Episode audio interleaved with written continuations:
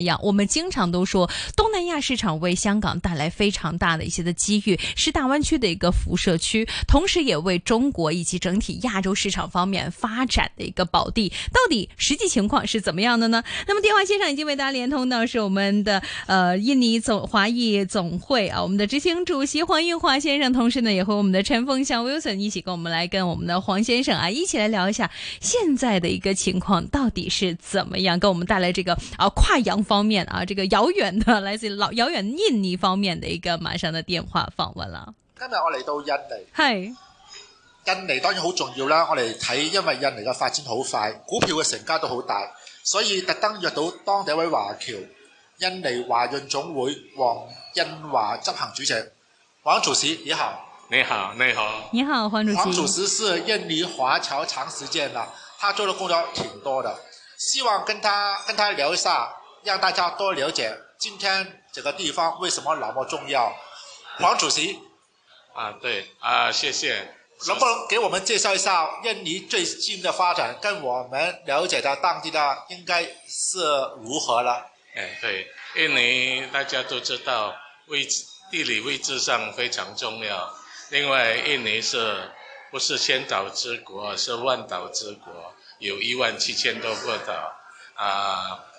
在整个岛从东飞到西需要八个小时的飞机哦，所以是一个很大的。另外，印尼的资源也特别丰富，特别是现在在走向这个无汽油时代，就是要用镍矿什么的，印尼都有很丰富的储藏量，所以这点印尼的前景还是非常好的。啊，王导还要介绍一个事情，为什么我想到？黄主席呢？因为当地有一个很大的保险集团——中亚集团、中亚保险呢，给我们介绍的。所以我们这个对话之前呢，一定要先表示一下感谢这一个啦，很厉害的重要保险给我们带来这个机遇，对吗？对，啊，是中亚保险是目前印尼在保险业排在第五，也是算一个很大的保险公司了。虽然它不能排到第一，因为第一都是国家企业的，所以我们只能排到第五，但已经是在市场上占了很大的地位了。同时，我们的优势就是很多我们的分行都是在华人很集中的城市，所以我们主要发展除了华人，当然是政府方面的国企，国企对我们也是非常信任的。所以在转保方面，在保方面，跟国外、国内都没有问题。呃，大家可能听见背景比较有点呃声音，主要就是我们是现场来做这个访问，呃，不完全在呃我们录音房里面做的。呃，多了解一下，光谈到这一个保险的话，呃，当然了，光谈到在前面的话，印尼的发展很好，金融这个板块印尼也很厉害，但事实上呢？我知道印尼发展更厉害的话是哪个基建做了很多工程，飞机场呢很多，路桥都给前任政府呢多了很多，这个是带来保险的个机遇吗？对，当然这个是个很大的机遇，因为从一开始这个前面的保险就已经开始在帮我们赚钱了，所以在基建方面，现在全印尼已经不是集中。像以前一样在爪哇岛了，在印尼各个大岛都已经开始做了很好的基建，所以商机在，特别是在保险，一开始动工就要保险了，对我们是一个很好的机遇。那我们知道，在香港呢，一般保险呢，我们谈的比较多是做汽车保险、房子的房啊、房屋保险。如果在印度尼西亚的话，我们能够集中了解是哪几个方面的一般保险呢？啊，印尼跟香港也差不多一样吧。汽车保险一般上在各个保险行业中差不多占了一半，另外当然是产业保险、火险吧，还有就是其他像我们公司就是贷款的 insurance credit insurance，还有就是 contract 啊 contract r risk 保险，都是很大的机遇的，对。还有一块，我在猜想到底是发展如何？因为我们国家所谈的是一带一路的倡议，但在印尼的话，不完全是怎样，是另外一个是海洋中心。所以海洋有没有带来一些保险的机遇？在海洋呢，基建如何？一般对保险企业来讲呢，是否一个很新的、很有前景的机遇呢？对，在印尼的海洋的这个布局中。主要的就是建了很多码头，这是我们的另外一个很大的机遇。因为海洋，像印尼发展海洋强国，不单是海上的船只，其实主要还是在陆地上海洋的码头、海洋的基地都是发展的很好的，所以对保险业也是一个很好的一个可以啊发展的一个机遇。希望。就是说，政府在这方面能持续性，不要说今天讲了，明天不做。但我们相信，我们政府会很持续的在海洋上发展。哎，这个能看出来的。最近几年，印尼发展好快好大。啊，我们再回来第一个话题了。你是代表印尼华人总会？到底这个是什么会？呃，我们在印尼的华人呃有多少？呃，基本上。呃，大家的主要是怎么生活的？对，华语总会是成立在一九九九年，也就是在一九九八年印尼暴动，这很当时就是大家都说是排华的暴动吧。九九年成立到现在已经是二十四年了，在这二十四年里，我们已经在印尼的三十三个省中有十七个省有分会。八十多个县市都有分会，所以也是印尼目前最大的华人社团之一。好，如果这样的话，我们华人今天的生活又如何呢？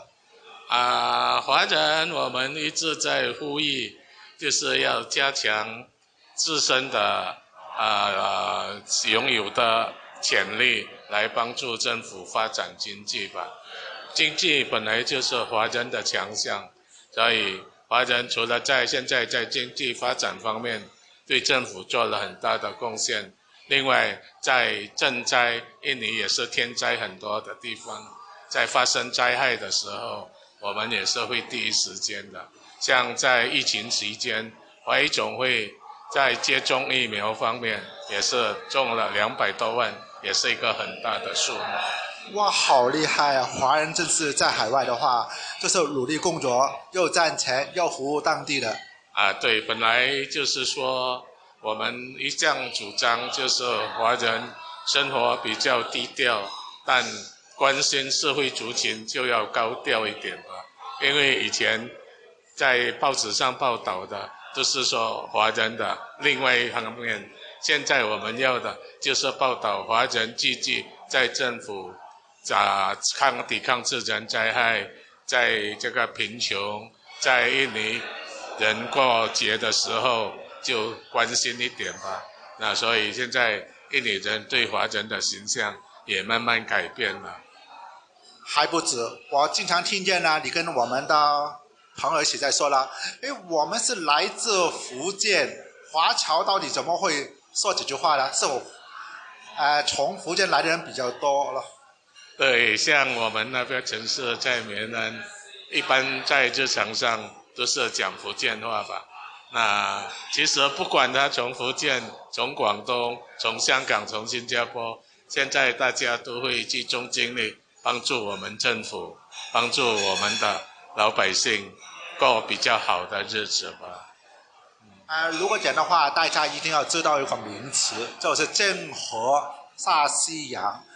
啊，所以你说到了华人在当地，福人在当地，还有当年呢，郑和呢也是从这个福建呢开船出来的话，到底郑和在印度尼西亚的人的心目中是一个什么人、什么样的人呢？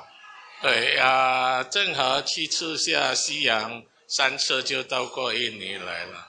啊，关于印尼对郑和的看法，都可以从像三宝龙有郑和庙，到现在就是三波宫吧。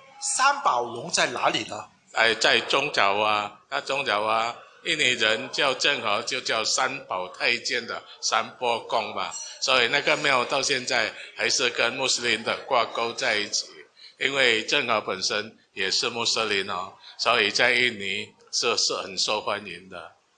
我本来对这个说话是有保留的，但我再查一下，这个和哪个年代就是从一个啦，我们的四面出来的。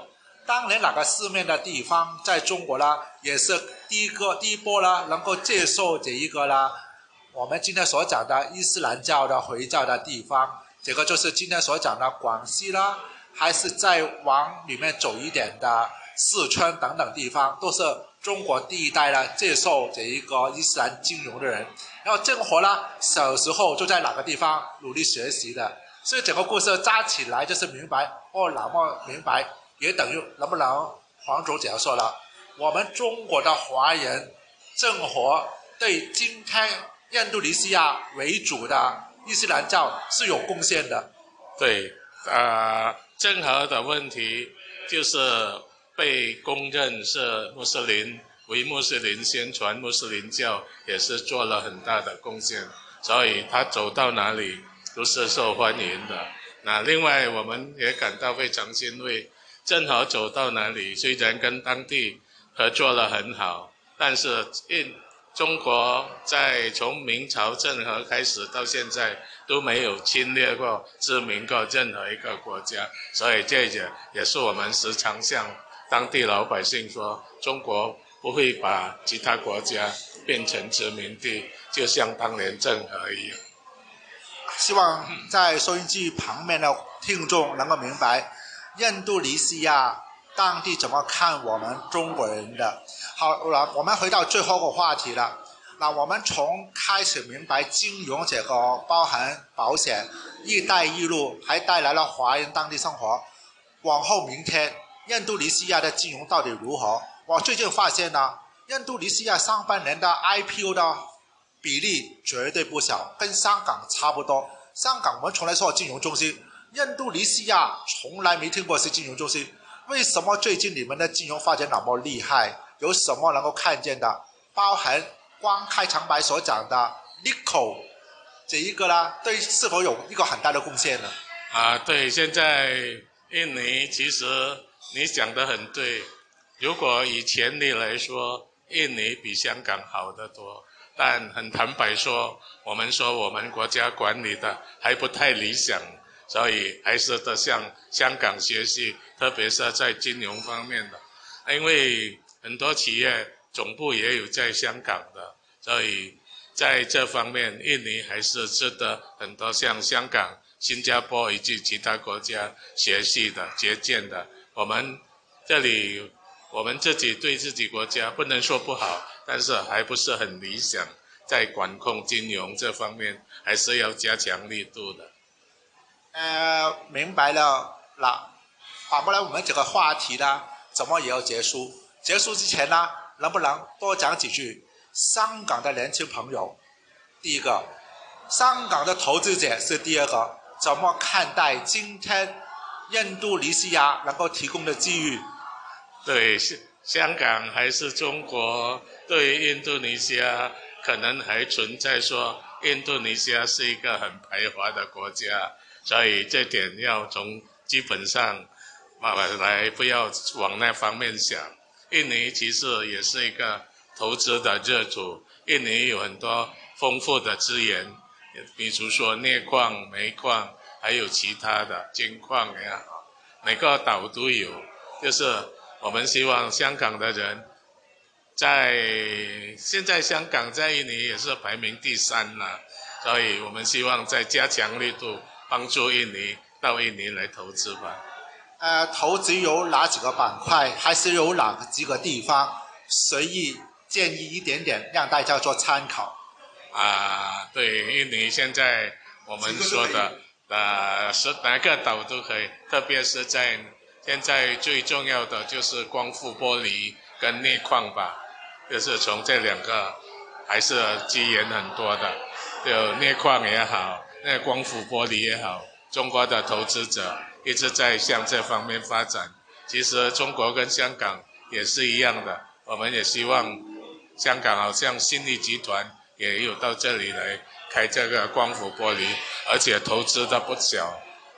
嗯，看来还不够，但因为环境关系，我听来了，大家听众可能听得比较辛苦，背景比较新浪比较大。黄经理，我们黄主席，我希望有一天你来香港的时候，到我们的播音房里面做一个比较环境更漂亮的访问。谢谢你。啊，非常荣幸，也感谢你这次带团到印尼来。特别是这样年轻的一代，多了解印尼，做真正刚才我讲了，做真正的丝路先锋吧。好，谢谢，再见。一线金融网，点看九加二。粤港澳大湾区的未来发展与我们息息相关。湾区代表河流出口的三角洲，这里汇聚了人文生活及货物集散。多个年代过去，国际贸易发展强化了港口地位，区内城市日渐形成，分工也大致出现。例如，以前线为主的人流交往，后勤的物资配给和支援，有了优秀的人才和贸易资金，湾区的城市群成为了一个国家的各类中心，包括贸易中心、航运中心、金融中心等。然而，湾区内的各个城市又会出现自我竞争、资源运用错配、交通网设想不足等问题。为此，一个长远城市群的规划或者是建设纲要便有需要了。这就是粤港澳大湾区发展规划纲要的启动背景。一线金融网点看九加二，解读湾区纲要，就九加二发展机遇为您寻观点、说看法。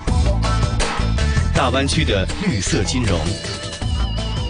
粤港澳大湾区发展规划纲要第六章的题目是“构建具有国际竞争力的现代产业体系”，其中第三节是“加快发展现代服务业”。正如之前介绍过，现代服务业细分为四项，分别是建设国际金融枢纽、大力发展特色金融产业、有序推进金融市场互联互通和构建现代服务业体系。再细看第二项的“大力发展特色金融产业”。规划支持香港打造大湾区绿色金融中心，在香港建设国际认可的绿色债券认证机构，也就是说，在大湾区的各个城市中，就只有香港成立国际认可的绿色债券认证机构，其重要性可想而知。此外，规划还支持广州建设绿色金融改革创新试验区，研究在澳门建立以人民币计价结算的证券市场、绿色金融平台。他们日后推出的绿色金融产品，要取得国际认可的认证，也需要来香港进行。所以，香港绿色金融认证将可以协助全国以至全球发展绿色金融，推动可持续发展。一线金融网，点看九加二。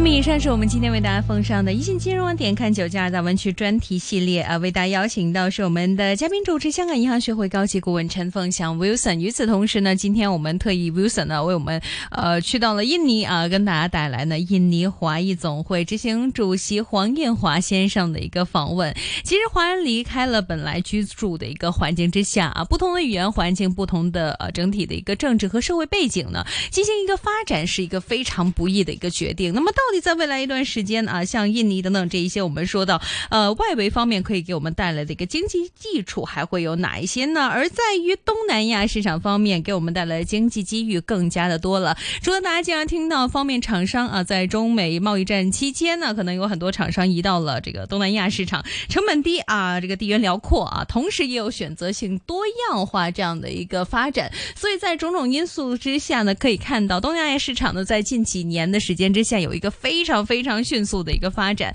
而在我们现在也看到港股市场方面，不少一些的公司其实他们的厂子呢，除了设在东南亚市场方面啊，也有一些呢离啊我们的位置比较近的，比如说回到了大湾区设置他们的厂房。